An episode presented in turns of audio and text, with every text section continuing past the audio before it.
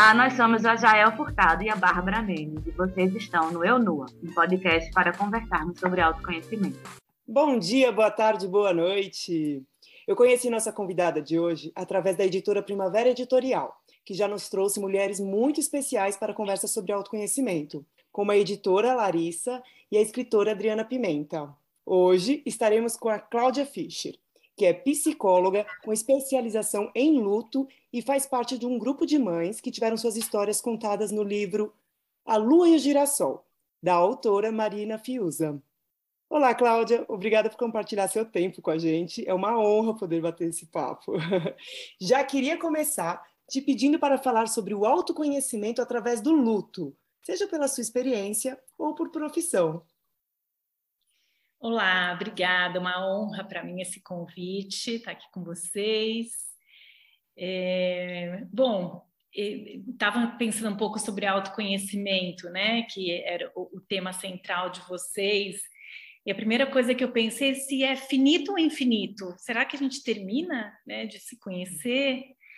E, e aí eu acabei pensando no luto, porque por mais que a gente faça né, processos de autoconhecimento, de terapia, no final acaba acontecendo coisas com a gente e, e, uma das coisas é passar por lutos, porque é inevitável, né? Que a gente não, a gente acaba descobrindo novas versões, né, da gente, de nós mesmas. E, e, e aí eu pensando nisso, eu chego à conclusão que talvez seja infinito, né? Porque dependendo do que acontece com a gente, a gente vai descobrindo como a gente reage, como a gente lida e vai evoluindo, e isso não para, né? Eu vejo um pouco o luto dessa forma. Eu acho que quando a gente vive o processo de luto, quando a gente encara né, esse processo, a gente se conhece muito, né?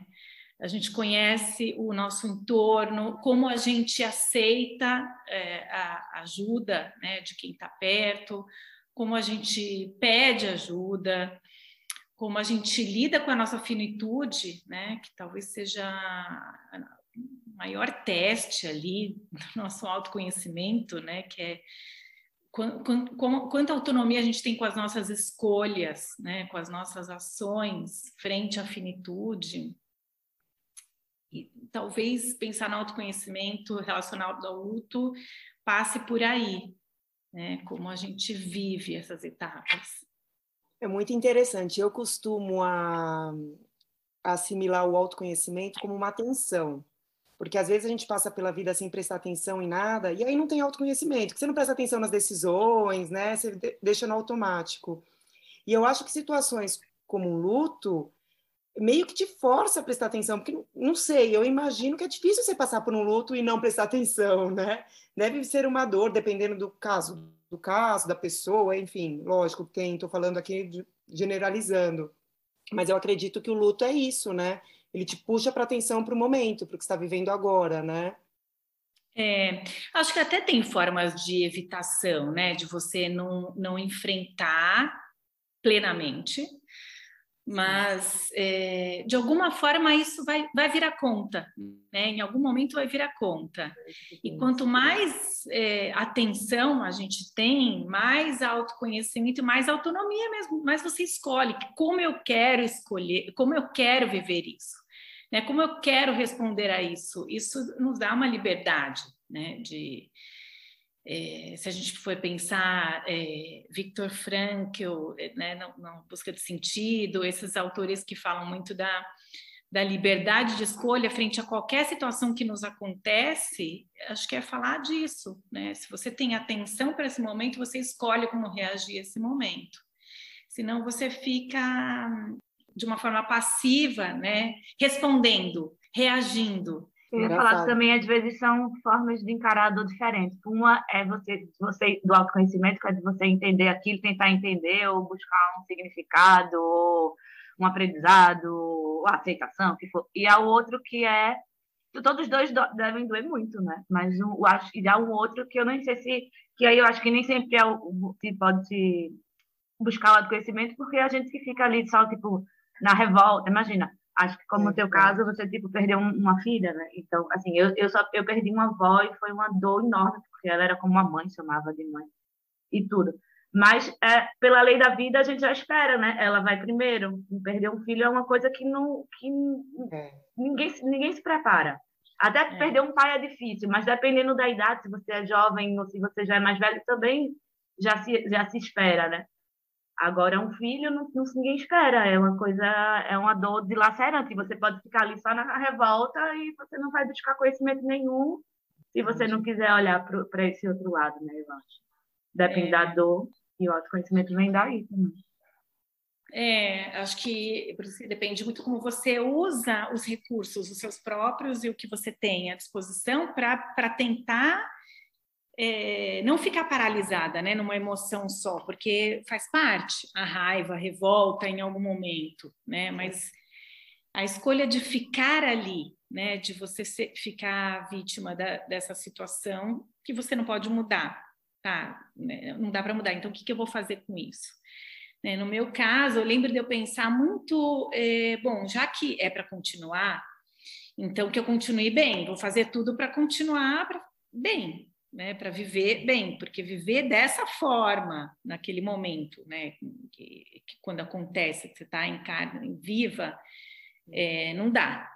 Né? Então, o que, que eu vou fazer para ajudar a cicatrizar isso melhor?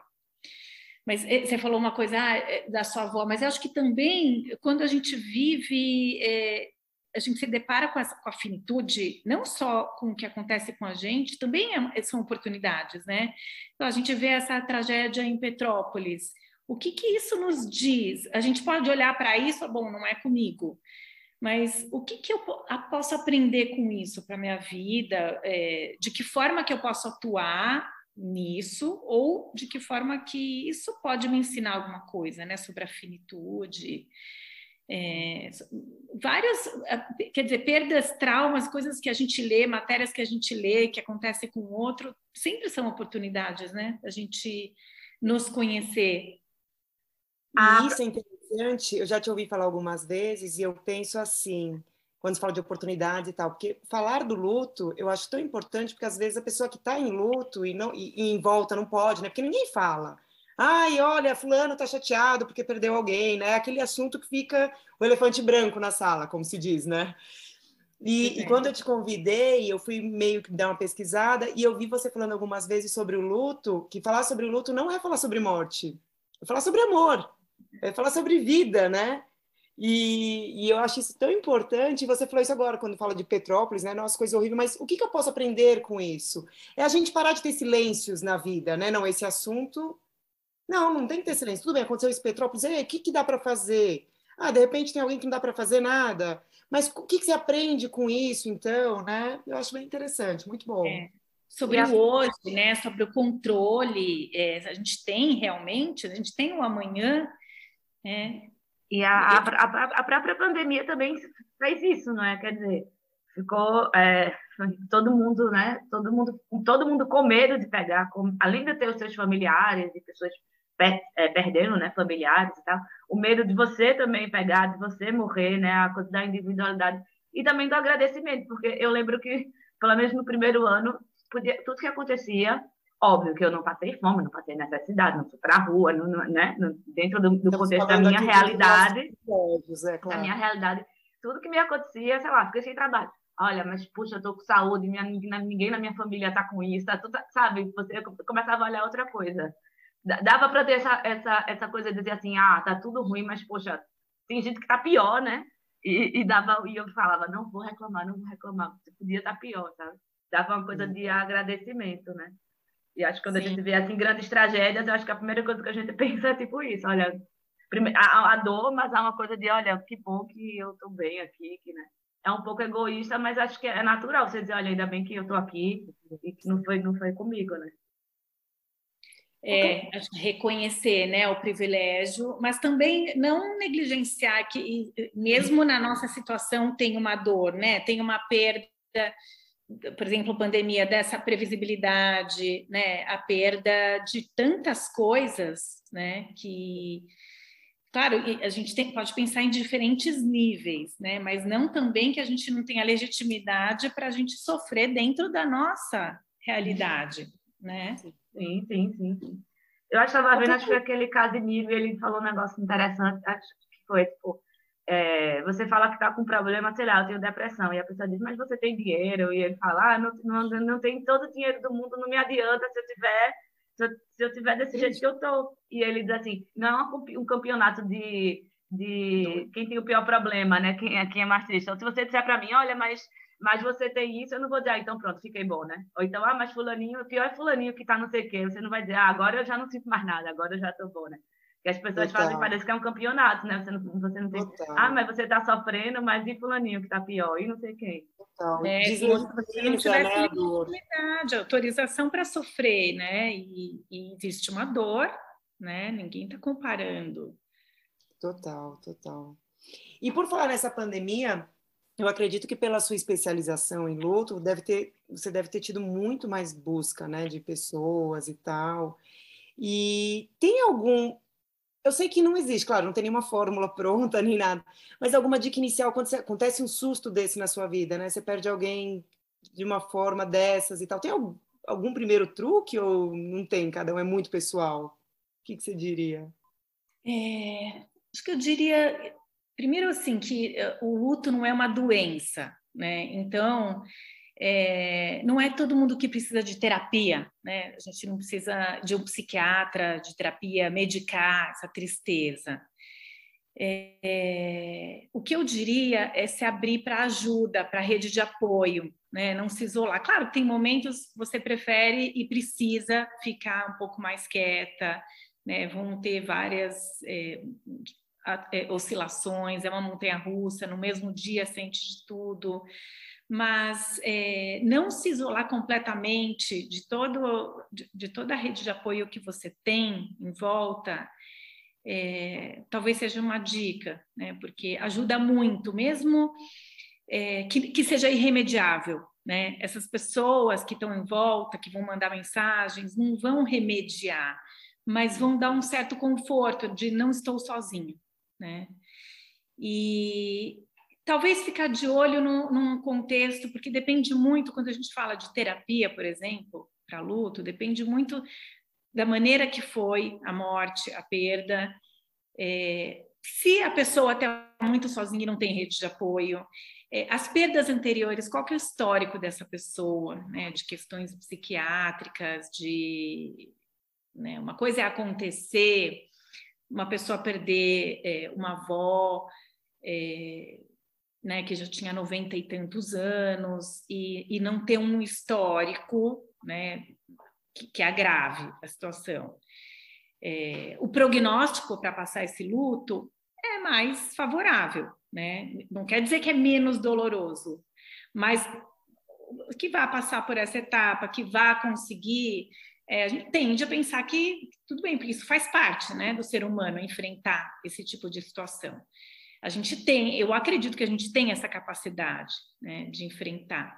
Mas uma pessoa que já, por exemplo, já estava órfã, né, é, já tinha tido várias perdas, várias situações, ou, ou perdas violentas, trágicas, e de repente essa avó de 90 anos que faleceu, é, é, com essa perda ela ficou sozinha, ela é, já é, outro, né? Já é um outro contexto, né? Hum. Então, olhar esse contexto, né? Se precisa procurar ajuda, se não precisa. E às vezes não é terapia, às vezes é um acolhimento, às vezes é um grupo de apoio. Né? É, tem gente que, que é o meu caso, eu procurei muita leitura, muita gente não consegue nem se aproximar disso, mas a minha forma de enfrentar foi muito tentando é, nomear né, tudo que eu estava sentindo. E na literatura encontrei muito isso, então devorava os li livros que, que, que falavam de luto, por isso que eu acabei indo para a especialização também. Falei, bom, agora que já fiz um mestrado é, sozinha, leitura, agora estou pronta para a especialização. É, já, então vou trabalhar com isso, né? Fazer o quê? E, e, você falou de rede, eu acho que o livro, né, foi uma rede também, né, para você ali se encontrar com um monte de mulheres passando por mais ou menos a mesma coisa, nunca é a mesma coisa, mas, né, Eu acho que isso também é uma rede, né? A gente procurar semelhantes, certo? Sim, Sim total. É, no meu caso, eu só queria conversar com essas pessoas. Eu comecei a lembrar de mães de amigas minhas que tinham perdido filhos e tentava falar com elas, como você sobreviveu a isso? Tantos anos, né? 20, 30 anos, como é possível sobreviver a isso? Então, eu comecei a falar de forma isolada com pessoas que tinham perdido e resolvi, na época, a gente, acho que, não sei se tinha WhatsApp, eu acho que não, e aí eu montei um grupo no Facebook de pessoas que eu queria conversar. Ah, e algumas foram ficando, é, esse grupo do livro são as, as, mães que foram ficando, que a gente fortaleceu ali uma amizade, a gente se encontrou. E a gente é, não, não achava na época livros que, que nos ajudassem, muitos livros que nos ajudassem em português. Tinha muitos com viés religioso e outras, ou de repente em inglês, sabe? Não tinha muita gente achou que seria uma grande ajuda. E, e começa, com o tempo, começam a vir pessoas que passaram por isso nos procurando. Então, a gente percebe que é uma, é uma ajuda, uhum. né? Você falar com pessoas que já perderam. Bom, vamos oficializar isso. Depois de um tempo, depois que a gente sentiu que nosso, a gente estava pronta para falar, para tornar público, então a gente colocou em, é, na prática, né? Isso, e no final a, a Primavera Editorial gostou do projeto e do, tudo certo. E hoje a gente vê o livro saindo da nossa bolha, né? Várias pessoas que já leram, ouviram falar, falam, ah, é, ouvi de um caso, assim, sei um amigo que acabou de perder o filho, onde encontra o livro. E então tem sido de grande ajuda mesmo. Ai, que maravilha. Sabe que eu, eu, comecei a ler o livro, mas eu ainda não evolui. Mas é lindo, como é lindo, mas é uma leitura forte, né? É difícil. O que a gente sente é que, é, porque o livro tem a parte lua e a parte girassol, e o começo, a lua é o, o luto, assim, é, é, o mergulho na dor, né? Então tem muita gente que para, né, que não consegue continuar, às vezes, na, nas nossas histórias, já que estão no começo. Mas é, eu costumo dizer assim: se começou, vai até o fim, porque parar ali na dor é pior pior. Ai, que incrível. Não, mas acho que deve ser maravilhoso, até porque são várias histórias, então você pode se identificar. Tipo, a gente não é um só, né? Então a gente pode se identificar com várias, com vários pedaços de personalidade, histórias de várias pessoas, né? Exatamente isso. Cada história é. termina virando uma só no final, né? O que me assustou no livro, me assustou, não sei se é essa palavra, eu vou usar por falta de outra, mas o que me assustou é porque pode acontecer com qualquer um a qualquer momento, mas oi, eu não precisava do livro para saber disso, né? Mas a gente, quando eu li o livro, gente, mas isso, esse caso que essa pessoa conta, podia acontecer aqui em casa. Podia ser minha sobrinha que engasgou, eu já engasguei. Aí você fica falando, nossa, que doido, mas é, mas é lindo, mas é lindo, é muito mas bem. É, essa dificuldade, as pessoas não querem se aproximar dessa possibilidade. Eu represento que isso pode acontecer. Né? Então, mães como eu, às vezes as pessoas tentam distanciar, não querem, né? É, esse papo, né? Não querem. Por que, que eu vou ler um livro desse? A gente tem muita gente que a gente deu, influenciadores e tal, é, para tentar ajudar na divulgação, porque o que a gente quer é que esse livro não fique só na nossa bolha, né? Ah, que chegue claro. a pessoas que, que possam, precisam. É. que precisam. E, mas é muita gente não abre, porque fala, imagina, para que eu vou pegar um livro que vai falar do meu maior medo? Para que, que eu quero imaginar meu maior medo? Né? Um amigo me viu lendo, ele falou, isso atrai. Eu falei, como assim atrai? Tá Vou ler o livro do Pai Rico, o Filho Milionário, sei lá, para é, ver se Tem algum da Mega Sena? É mais fácil ainda a Mega Sena.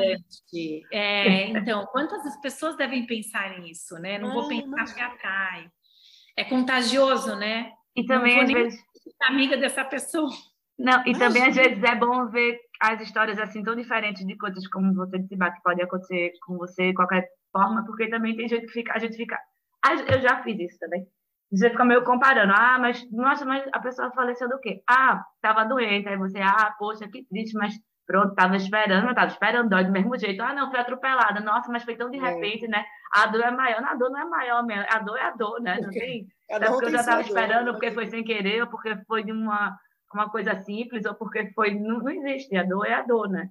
E a gente é, assim, perceber como que cada pessoa passa por isso, né? Se a, o que estava já esperando, o que não estava esperando, enfim. É, se você for pensar até numa boa morte, o que é uma boa morte? Como você gostaria né, de morrer? Uma vai responder, eu quero dormindo. Outra vai, não, eu quero me despedir, poder me despedir de todo mundo. É muito é, relativo. Cada um é um, né? Total. É. Para não desanimar.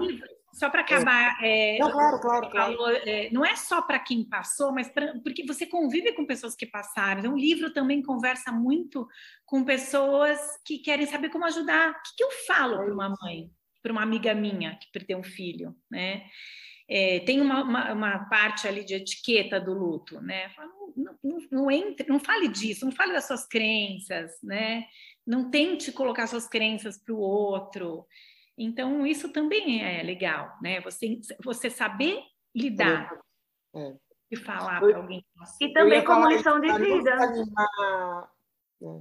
Sim, também. Para não desanimar os ouvintes, o que eu ia dizer é que eu recebi uma dica esses dias e eu vou usá-la é para começar a ler o livro na segunda parte. Falou, bah, lê da segunda parte primeiro e depois volta para a primeira, que é uma delícia o livro. Eu falei, ah, boa, eu farei isso. Ai, gente, não, é melhor terminar com a parte positiva, né, da história, que é essa coisa da lição de vida. Você vê pessoas que passaram por coisas horríveis, mas que agora está bem. É. Mas tá talvez o que possível para algumas pessoas seja. Primeiro, é. eu quero saber que, que elas conseguiram. Está tudo bem, é. e agora eu. É. Outro dia a gente estava conversando com a editora e é, no, na Amazon tem um, você baixa a amostra, que é o 10% uhum. inicial. Uhum. E o nosso livro, é, acho que ah, tem essa característica, muita gente desiste de comprar, uhum. porque a amostra é justamente a parte mais dura. Gente, mas de verdade, não é porque a Cláudia está aqui, eu falo, eu sempre falo da Primavera Editorial também, sou maior fã dos livros que elas escolhem e tal, ali do, do recorte que elas fazem. E, mas o livro é muito bem escrito, é muito lindo. É, muito lindo. A gente já se emociona pelo você ver o carinho que foi colocado ali, é muito lindo mesmo. É, então é. fica aí essa dica para os ouvintes, comprem. e agora, Clau, aqui a gente acredita muito em rituais, muito todo mundo que vem dar dicas de rituais, a gente, eu e a Jael, fazemos rituais, que seja de acender uma velhinha para tomar um banho, até né, os mais íntimos. e aí, eu queria saber, pela sua profissão, se existe uma visão mais científica, sei lá se é esse o. Mas da importância dos rituais para as transições, transições, superações, porque Dentro do luto, existem rituais? Existem, né? E eles acho que devem ser poderosos. Ou sou eu que acredito muito em ritual e acho isso? A gente fala muito da importância dos rituais, porque os rituais, eles são organizadores, né? De uma etapa, passa para outra. Então, eles são. É, é, isso, acho que a palavra é, é organização mesmo, eles organizam. Então, eh, na pandemia, por exemplo, a gente, a gente falou muito sobre a dificuldade de elaborar o luto pela falta de ritual, porque a gente não conseguia fazer. Né? Depois vieram os rituais online tal, mas quanta gente deixou de ver, né? de, de viver o funeral. E nos rituais, a gente a gente tem a oportunidade de falar sobre a pessoa, de ouvir histórias, de receber um abraço, é, e, e, mesmo de chorar ali para começar uma outra etapa, né? Então, organizar muito, porque o luto é muito desorganizador, né? A morte é muito desorganizador. O ritual é uma forma da gente organizar as emoções, é, de, sim, de simbolizar, de fazer alguma coisa com tanta, tanta impotência, né? Que a gente tem. Então, quando a gente faz uma homenagem, quando a gente planta uma árvore, quando a gente é, enfim, faz algum programa que aquela pessoa que morreu tinha é, gostava, a gente está é, tendo a sensação de que a gente está fazendo alguma coisa dentro de tanta impotência. Então, hum. super, super importante.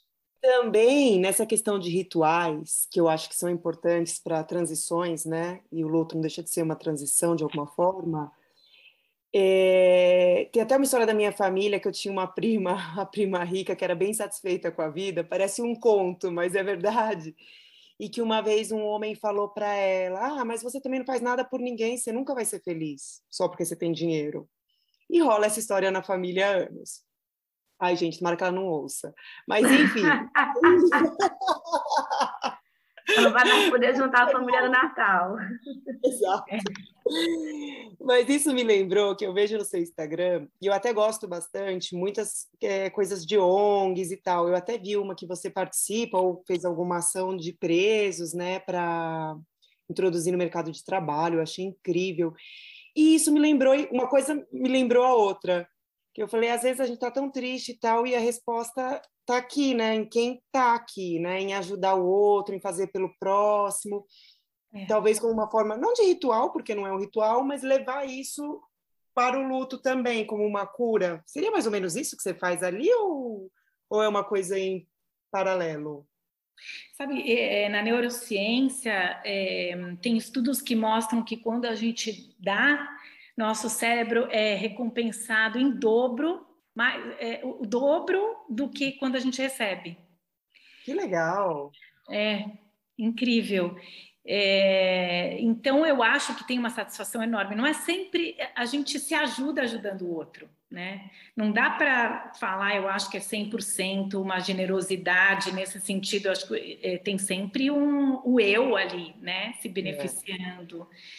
É. é o ganha-ganha. E, e, eu acho, eu acredito nisso, na sociedade mais justa nesse sentido, é, principalmente com, com relação, se a gente for pensar nos egressos do sistema prisional.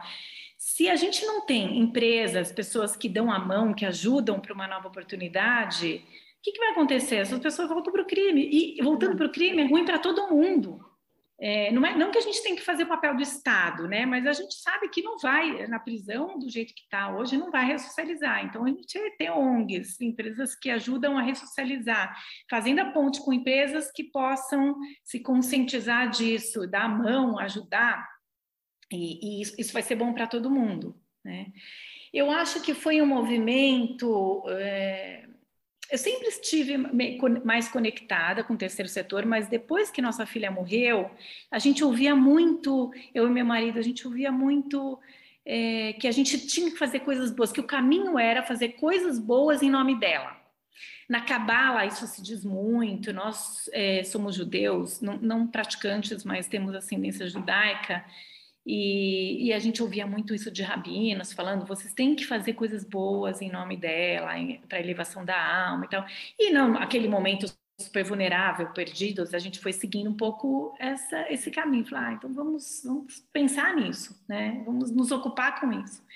E ele foi indo muito para esse terceiro setor e eu também, é, não sempre nas mesmas linhas de atuação, e, e, hoje me conecto muito com isso. Eu acho que eu, a gente formou uma ONG para ajudar pais enlutados que perderam filhos, que tenham carência socioeconômica. Acho que teve um pouco a ver com esse movimento do luto, de pensar quanto a gente, daquilo que a gente estava falando do privilégio, quanto que a gente teve de privilégio de poder contar com rede de apoio que a gente podia pagar, né? Terapia, psiquiatra, é, tudo, né?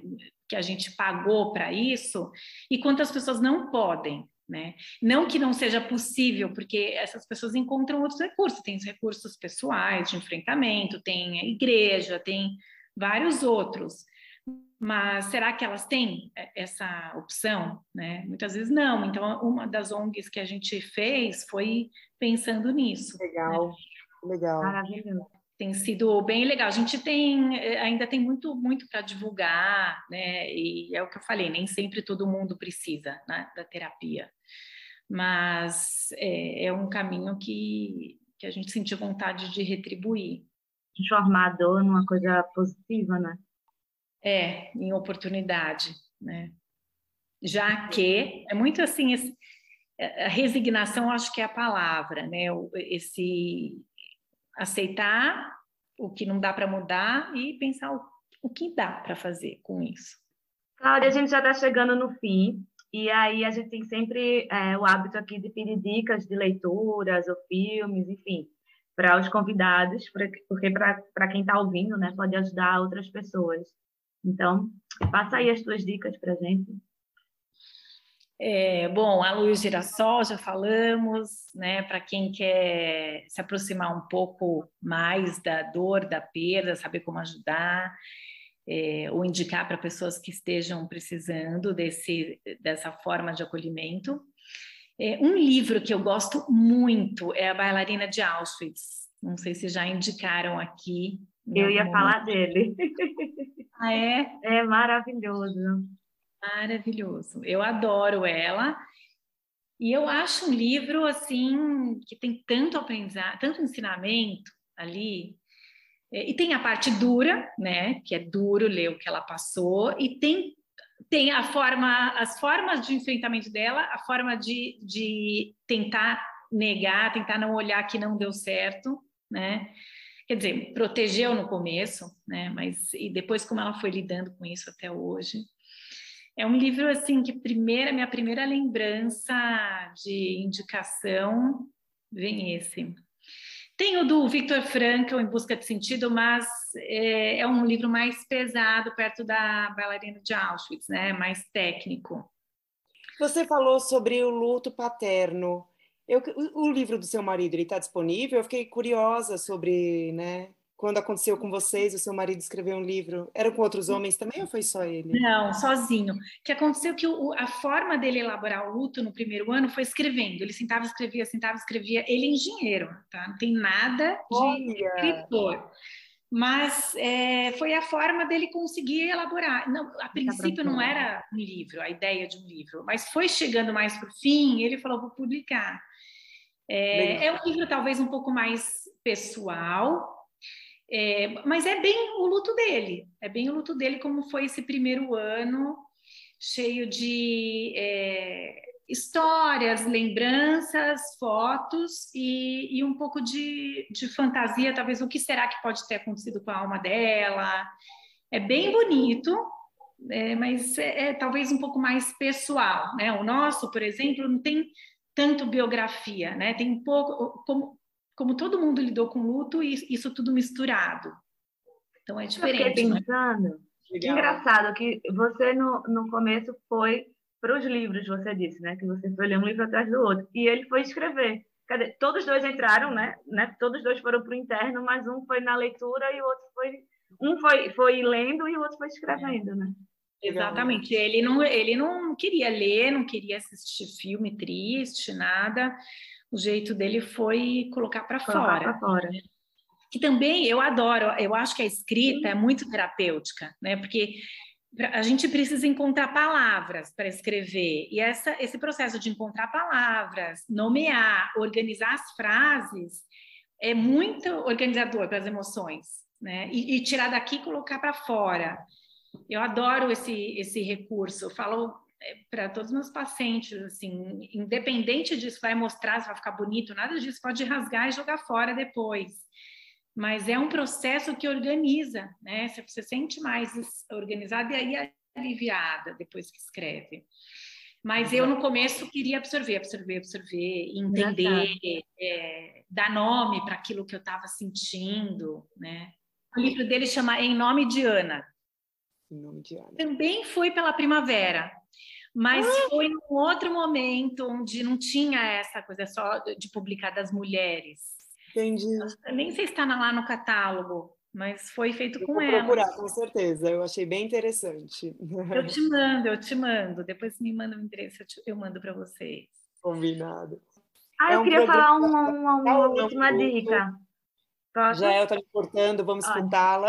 Eu, eu, eu lembrei muito da bailarina de Auschwitz, ia falar, ainda bem que você falou, e até explicou bem melhor do que eu explicaria. Mas na, na, hora que eu, que eu vi que a gente ia conversar com você, foi o livro que me veio à cabeça. Ah, olha só. É. E um outro livro, não, um outro livro, não, um outro tem um filme que não é incrível, não é incrível assim, não é um super filme com super, super atores, é um, um filme desse tipo de baixo orçamento mas que tem uma história maravilhosa, chama The Way. Eu não sei em português o nome, mas chama em inglês é The Way, que é a história de um pai que, tipo, ele briga com o filho, porque o filho dele resolve que não quer manter a profissão que tinha, não lembro se era advogado, se era médico, se queria mudar de vida completamente e o pai não aceitava. Então ele sai da empresa e vai fazer o caminho Santiago. Resolve fazer o caminho Santiago e, os, e ele e o pai ficam brigados. No primeiro dia do caminho de Santiago ele falece. E daí o pai vai lá buscar o corpo e resolve que vai fazer o caminho com ele, ou vai fazer o caminho por ele, né? Que vai fazer todo o trajeto que ele faria. E aí começa na França e vai até, até Compostela. E é maravilhoso. Aí vai, primeiro que é a dor dele, não é? Dele, e vai lembrando de outras histórias, e vai compreendendo o filho, e vai se perdoando daquela história porque eles estavam brigados. Então, a partir do caminho Santiago, ele também ele se resolve, né? Ele consegue completar pelo, pelo filho, que é uma coisa aí do ritual, e depois e também se resolver nessa dor. E tem as dores de várias outras pessoas, porque você vai fazendo o caminho, vai conhecendo gente, e vai ele vai vai faz um grupo, não é? e vai entendendo as dores e os problemas de cada um, porque que cada um foi fazer o caminho. E, e a história, o filme não é essas coisas, mas a história é incrível. Não sei se tem um livro dessa história. Ah, mas acho que vale muito, muito a pena assistir só pela história. É muito legal. É isso, minha gente. Muito obrigada, Cláudia, mais uma vez pela sua presença. Já é sempre maravilhoso com você. Passa tão rápido, né? Tanta não coisa é. para é. Dá para ficar horas. Bom dia, boa tarde, boa noite.